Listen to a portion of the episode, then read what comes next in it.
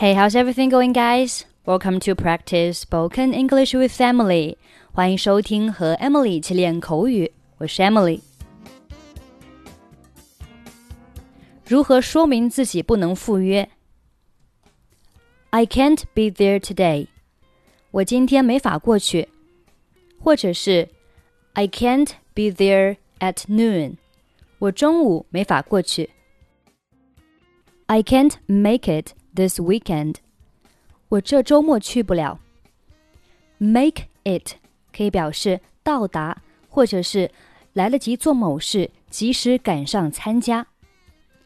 I can't make it 就是我不能够参加。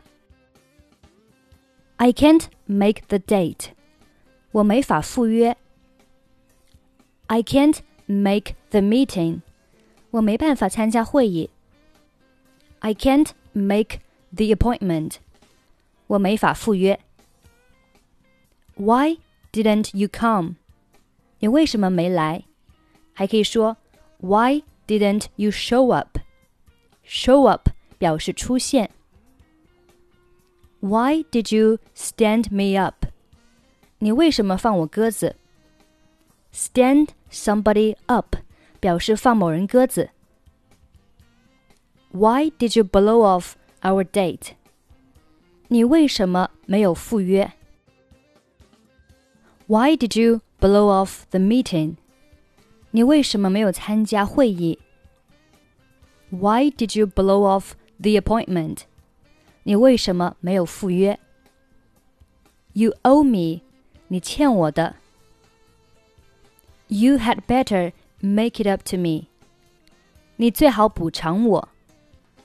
Make it up to somebody 表示补偿某人。我们来听两个小对话。Dialogue one。昨天你为什么没来？Why didn't you show up yesterday? 有事情我走不开，我很抱歉。Something came up, and I couldn't get away. I'm really sorry. 你的电话也坏了吗？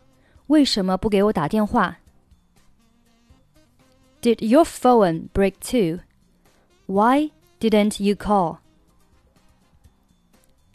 Dialogue 2这是你这周第二次放我鸽子了，发生了什么事情？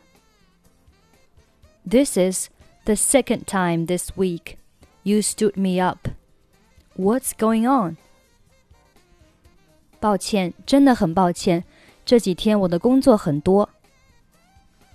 Sorry, I'm really sorry, but I've got so much work these days. Okay, let's listen to today's conversation. 对不起，亲爱的，我没法去了，有事情。Sorry, honey, but I'm not going to be able to make it. Something's come up. 什么？这是我们的周年纪念，我盼望这一天已经很久了。What? This is our anniversary. I've been looking forward to this for a long time. 我知道，我知道，我发誓一定会补偿你的。但是公司有事，我这会没法离开。 I know, I know. I promise I'll make it up to you. But something came up here at the office, and I'm not going to be able to leave for a while. 为什么每次我们有安排的时候都会发生事情？你确定你今晚想出来吗？Why does this always happen when we have plans? Are you sure you even wanted to go out tonight? 当然，我发誓，我也非常期待这一天。我发誓这周末给你补上，但我现在得挂了，会议不等人。Yes, I swear. I was looking forward to it too. I promise I'll make it up to you this weekend, but I really have to go now. This meeting can't wait. 好吧， 不过别忘了你欠我的。All right, but don't forget you owe me. Sorry, honey, but I'm not going to be able to make it. Something's come up. What? It's our anniversary. I've been looking forward to this for a long time. I know, I know. I promise I'll make it up to you. But something came up here at the office, and I'm not going to be able to leave for a while.